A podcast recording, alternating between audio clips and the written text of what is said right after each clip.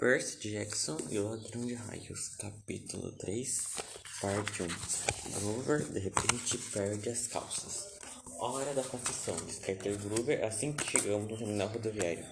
Eu sei, foi rude, mas Groover estava me deixando fora de mim, me olhando como se eu fosse um morto, murmurando, porque sempre tem que ser no sétimo ano.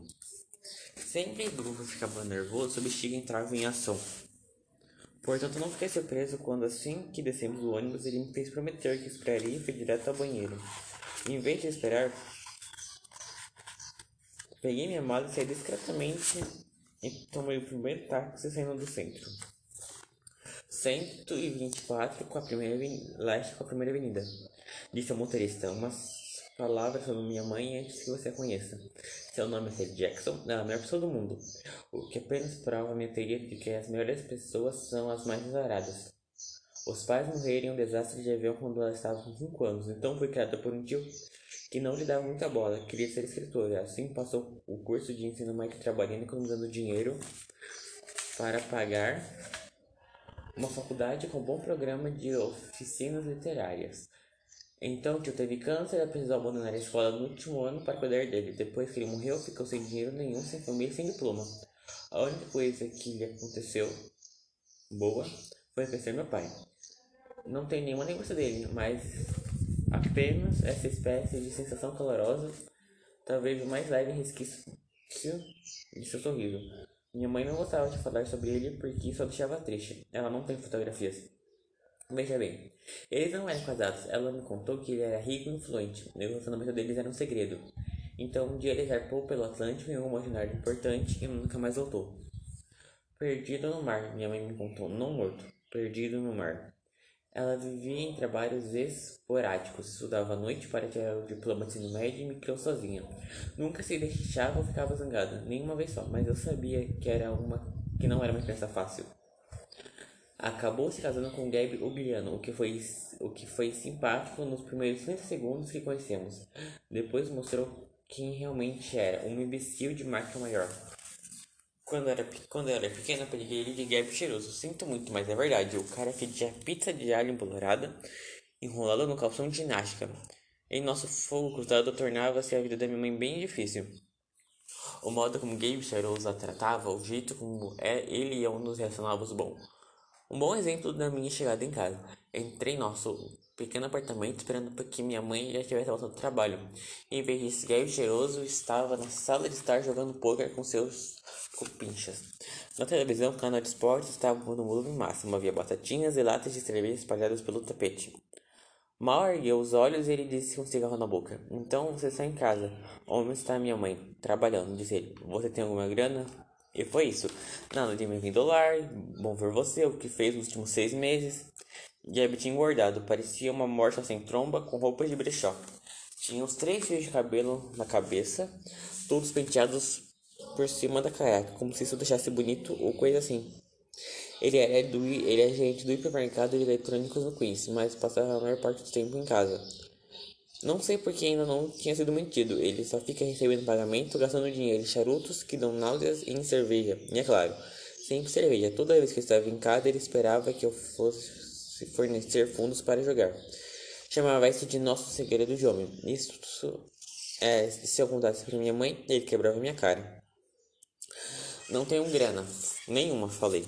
Ele ergueu uma sobrancelha oleosa. Gabriel era capaz de fazer dinheiro como um cão de caça o que é surpreendentemente, já que seu próprio cheiro devia encobrir qualquer outro.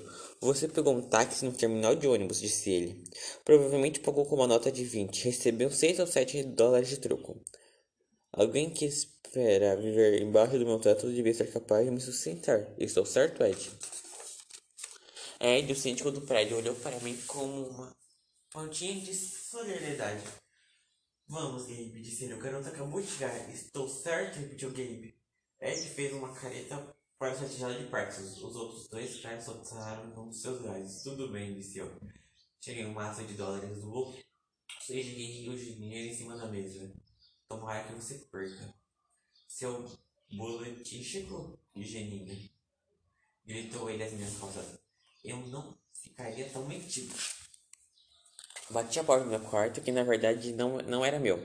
Durante os meses de aulas era a sala de estudos de Abe. Ele não ajudava coisa nenhuma. Lá só revistas de automóveis, mas adorava socar as minhas coisas no armário. Largava as botas enlameadas no peitoral da janela e fazia o possível para deixar o lugar com cheiro de suculento detestável, charutos e cerveja choca. Larguei a mala em cima da cama, lar docilar. O cheiro de Gabe era quase pior do que os pesadelos com a senhora. Ou o som da tesoura daquela velha enrugada cortando um fio de lã. Mas assim, que pensei naquilo, minhas pernas bombearam. Lembrei da expressão de pânico de Grover, de como ele fizera prometer que não iria para casa sem ele. Um calafrio repentino me percorreu. Era como se alguém, alguma coisa, estivesse procurando por mim naquele momento. Talvez subindo pesadamente a escada com garras compridas e horrendas crescendo. Então ouvi a voz de minha mãe. Percy! Ela abriu a porta do quarto e meus medos se foram. A simples entrada da minha mãe no quarto já consegue me fazer sentir bem. Seus olhos brilham e mudam de cor com a luz. O sorriso é quente como uma manta. Ela tem alguns poucos fios grisalhos misturados com longos cabelos castanhos. Mas nunca penso nela como uma pessoa velha. Quando me olha, é como se estivesse vendo todas as coisas boas em mim, nenhuma das ruins. Nunca ouvi lamentar a voz ou dizer uma palavra indelicada para ninguém, nem mesmo para mim ou Gabe. Ah, Percy, ela me abraçou apertado. Eu não acredito, você cresceu desde Natal. O uniforme vermelho, branco e azul da Doce América tinha o cheiro das melhores coisas do mundo: chocolate, alcaçuz e tudo mais que ela venderia na doceria da grande estação central. Tinha levado para mim um belo saco de amostras grátis, como sempre fazia quando ia para casa. Sentávamos juntos na beira da cama enquanto atacava os doces de mirtilo. Ela passava a mão no meu cabelo e queria saber tudo que eu não havia escrito nas cartas.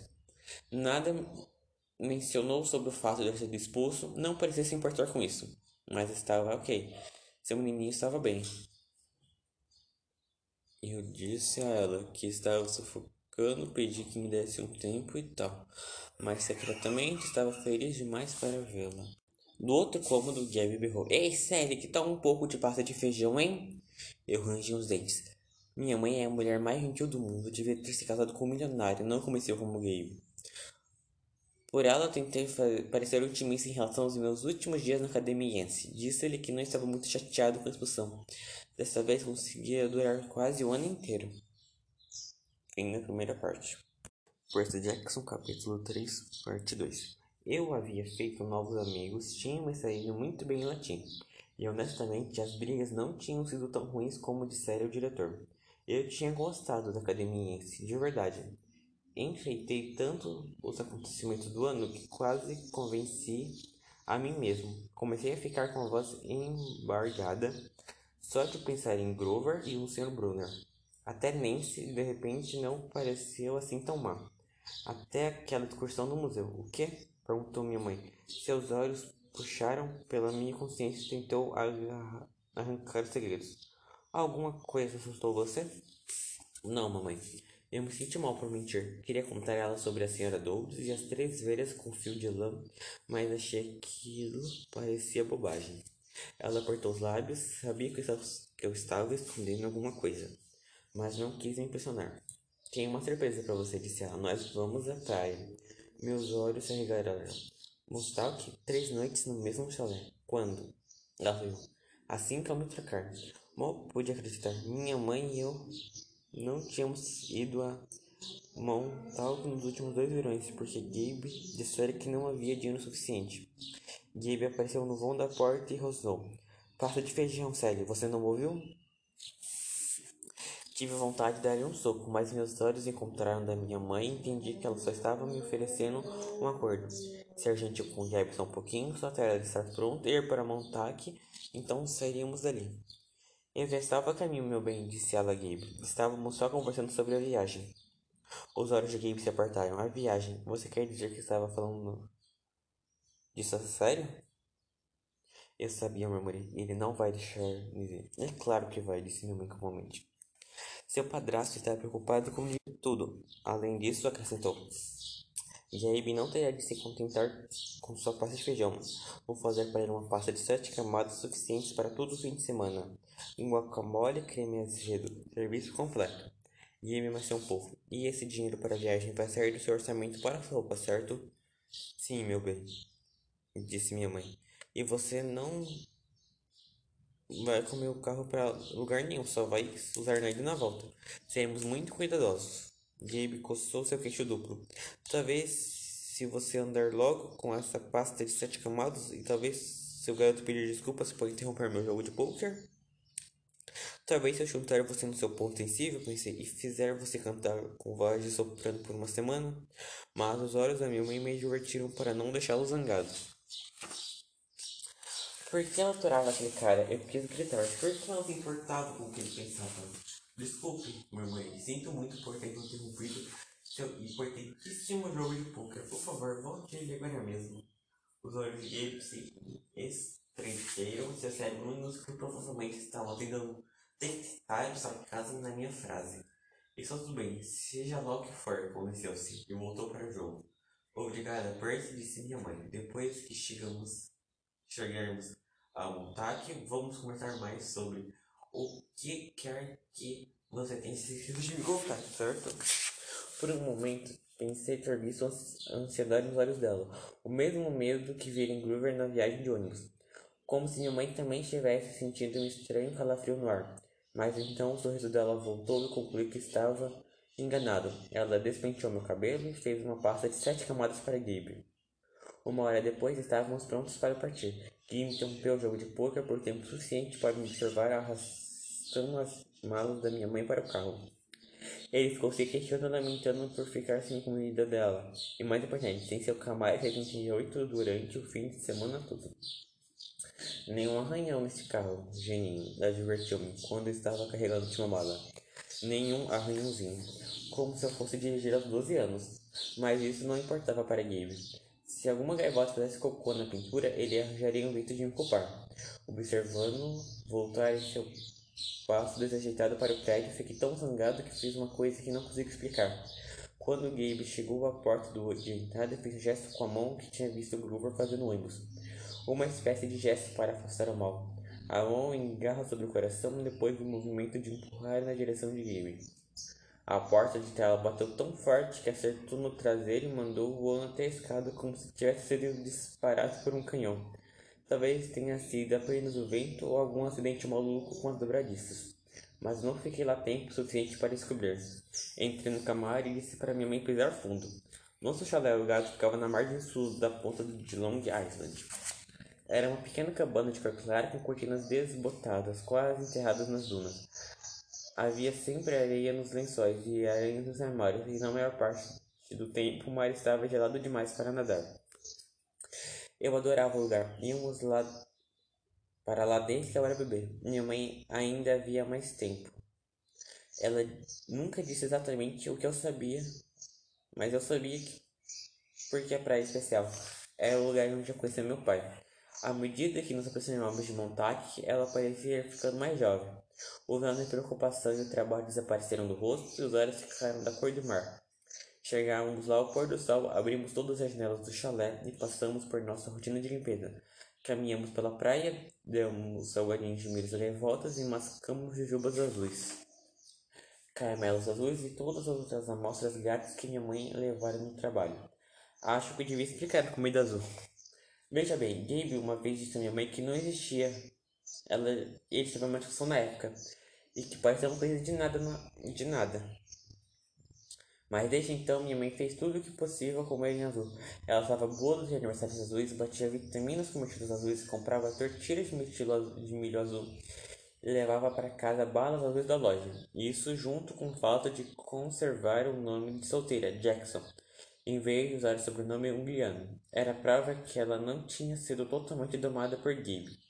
Tinha uma inclinação para rebeldia, como eu. Quando escureceu, acendemos uma fogueira, assamos cachorro-quente e marshmallows. Minha mãe contou histórias sobre quando ela era criança, antes dos pais morrerem de avião. Contou-me sobre os livros que queria escrever um dia, quando tivesse dinheiro suficiente para largar a doceria. Finalmente tinha coragem para perguntar sobre o que sempre vi minha cabeça quando íamos para montar, meu pai. Os olhos dela ficaram cheios de água. Imaginei que iria me contar as mesmas coisas sempre, mas nunca me cansava de ouvi-las. Ele era gentil, por isso disse ela. Alto, bonito e forte, mas gentil também. Você tem o cabelo preto dele, você sabe os olhos verdes. Minha mãe pescou uma jujuba azul no saco de doces. Gostaria que pudesse vê-lo, Percy. Ficaria muito orgulhoso. Eu me perguntei como ela poderia ver aquilo que havia de tão bom ao meu respeito. Um garoto dislexo, imperativo, um boletim demais expulso da escola pela sexta vez em seis anos. Essa foi a parte 2 do capítulo 3. Percy Jackson, capítulo 3, parte 3. Parte final. Que idade eu tinha? Perguntei Felizer quando ele se foi. Ela olhou para as chamas. Ele só ficou comigo por um verão, Percy. Bem aqui, nessa praia, nesse chalé.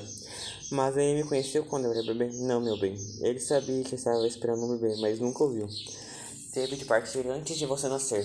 Tentei conciliar isso com o fato de que eu parecia me lembrar de alguma coisa sobre meu pai, uma sensação calorosa, um sorriso. Sempre presumi que ele havia me visto quando bebê. Minha mãe nunca disse exatamente isso, mas ainda assim eu achava que tinha acontecido.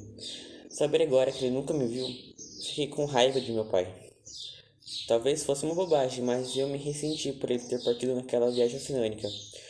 Por não ter tido coragem de se casar com minha mãe. Ela não nos deixara e agora ele nos deixara. Agora estávamos presos ao gay. Você vai mandar embora de novo? Perguntei ela para outro internado. Ela puxou uma chamada no fogo. Não sei, meu bem. Sua voz sou muito séria. Acho que teremos de fazer alguma coisa. Por que você não me quer me ver por perto? Eu me arrependi das palavras assim que elas saíram. Os olhos da minha mente ficaram marejados. Ela pegou minha mão e apertou com força. A porta não. Eu, eu preciso, meu bem, para seu próprio bem. Eu tenho de mandar você para longe. Suas palavras me lembraram que o Sr. Brunner tinha dito que era melhor para mim deixar isso. Porque eu, normal, você disse como se fosse coisa ruim, Percy, mas não. Você dá conta do quanto você é importante, Percy. Pensei que antes seria longe bastante. Pensei que você finalmente estaria em segurança. E segurança por quê? Os olhos dela encontraram os meus e havia uma enxurrada de lembranças. Todas as coisas esquisitas, assustadoras que sempre me aconteciam, alguma coisa eu tentava esquecer. No quarto ano, um homem de capa de, de chuva preta e o sigam no recreio. Quando os professores da chamaram a polícia, ele foi embora resmungando, mas ninguém acreditou em mim quando contei que embaixo do chapéu de aba larga o homem tinha um olho só bem no meio da cabeça. Antes disso, uma lembrança realmente antiga. Eu estava na pré-escola e uma professora acidentalmente me pôs para dormir em um berço para dentro do qual uma cobra se arrastara. Minha mãe gritou quando foi me buscar e me encontrou brincando com uma cobra flácida cheia de escamas. E que eu de alguma forma conseguira estrangular até a morte com minhas mãos gorduchas de bebê. Em uma das escolas, algo horripilante acontecera, algo perigoso e fui forçado a sair. Eu sabia que devia contar minha mãe sobre as velhas na banca de frutas e ser adultos no Museu de Artes. Sobre a estranha alucinação de que havia transformado a professora de matemática em pó com uma espada mas não consegui me forçar a contar. Tinha a sensação esquisita de que a notícia iria acabar com nossa viagem a Montauk. Isso eu não queria. Tentei manter você tão perto de mim quanto pude, falou minha mãe. Eles me disseram que isso era um erro, mas só havia uma opção por seu lugar para seu pai queria mandá-lo. Eu simplesmente, simplesmente não podia aguentar ter de fazer isso. Meu pai queria que eu fosse para uma escola especial. Não uma escola, disse absolutamente, um acampamento de verão. Minha cabeça estava girando. Por que meu pai, que nem sequer ficara por perto tempo suficiente para me ver nascer, teria falado para minha mãe sobre um acampamento de verão? E se isso era tão importante, por que ela nunca me ensinaria antes? Desculpe, Percy, continuou ela ao ver a expressão em meus olhos. Mas não posso falar sobre isso. Eu, eu não podia mandar você para aquele lugar. Significaria dizer a, a você adeus para sempre. Para sempre, mas apenas um acampamento de verão. Ela se voltou para o fogo e percebeu que sua expressão que fizesse mais perguntas, ela começaria a chorar. Naquela noite eu tive um sonho muito real. Havia uma tempestade na praia e dois belos animais, um cavalo branco e uma águia dourada, estavam tentando matar um ao outro à beira-mar. A águia mergulhou e fez um talo no focinho do cavalo com suas garras enormes. O cavalo empinou e escoiceou as asas da águia. Quando eles lutavam, o chão retumbeou e uma voz monstruosa riu em algum lugar embaixo da terra, incitando os animais a lutarem mais arduamente. Corri até ele, sabendo que tinha que impedir que se matasse, mas eu corri em câmera lenta. Sabia que iria chegar tarde demais. Vi a águia mergulhar, o bico apontando para os grandes olhos do cavalo e gritei: Não! Acordei assustado. Do lado de fora havia realmente uma tempestade. O tipo de tempestade que racha árvores e derruba as casas. Não havia nenhum cavalo nem águia na praia. Somente relâmpagos criavam uma falsa luz do dia e ondas de seis metros golpeando as dunas como artilharia. Com o trovão seguinte, minha mãe acordou. Ela sentou na cama e os olhos arregalados e disse: Furacão! Eu sabia que aquilo era loucura. Nunca ouvi furacões em Long Island, tão cedo no verão. Mas você não parecia estar esquecido por isso. Esquecido, isso. Por cima dos rugidos de vento, ouvi um bramido distante, um som furioso, torturando-me, fez meus cabelos arrepiarem. Depois, um ruído muito mais alto, como de malhos na areia, uma voz desesperada vinha gritando e esmurrando a porta do nosso chalé. Minha mãe pulou da cama de camisola e abriu a porta de um savanão. Grover estava lá, emoldurado no vão da porta contra um fundo de chuva torrencial. Mas ele não era ele não era exatamente o Grover. Procurei a noite toda, Arjolho. O que você estava pensando? Minha mãe olhou para mim aterrorizada. Não com medo de Grover, mas pela razão de sua chegada. Percy, disse ela, gritando para que se fazer ouvir mais alto que a chuva. O que aconteceu na escola? O que você não me contou? Fiquei paralisado olhando para Grover e não conseguia entender o que estava vendo. O Zeu cai a loite, gritou ele. Está bem atrás de mim. Você não contou a ela? Eu estava chocado demais para registrar algo que acabara de praguejar em, em grego antigo e eu tinha entendido perfeitamente. estava chocado demais para perguntar como Grover chegaria ali sozinho no meio da noite. Porque Grover não estava usando calças e de onde deviam estar as pernas dele, onde deveriam estar as pernas dele. Minha mãe olhou para mim com expressão severa e me falou em tom que jamais usara antes. Percy, conte-me agora. Eu gaguejava sobre as velhas senhoras na banca de frutas e ceredutos.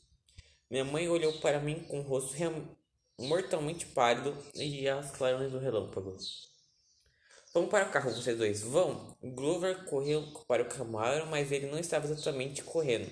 Estava trotando, sacudindo seu traseiro peludo e de repente sua história sobre o distúrbio muscular nas pernas fez sentido para mim. Entendi porque ele podia correr tão depressa e ainda se mancava quando andava. Porque ele devia estar porque onde vistaram seus pés não havia pés, havia cascos fedidos. E esse foi o terceiro capítulo. Amanhã é ano novo, que eu vou ler o quarto capítulo. Minha mãe me ensina a torear. Até mais!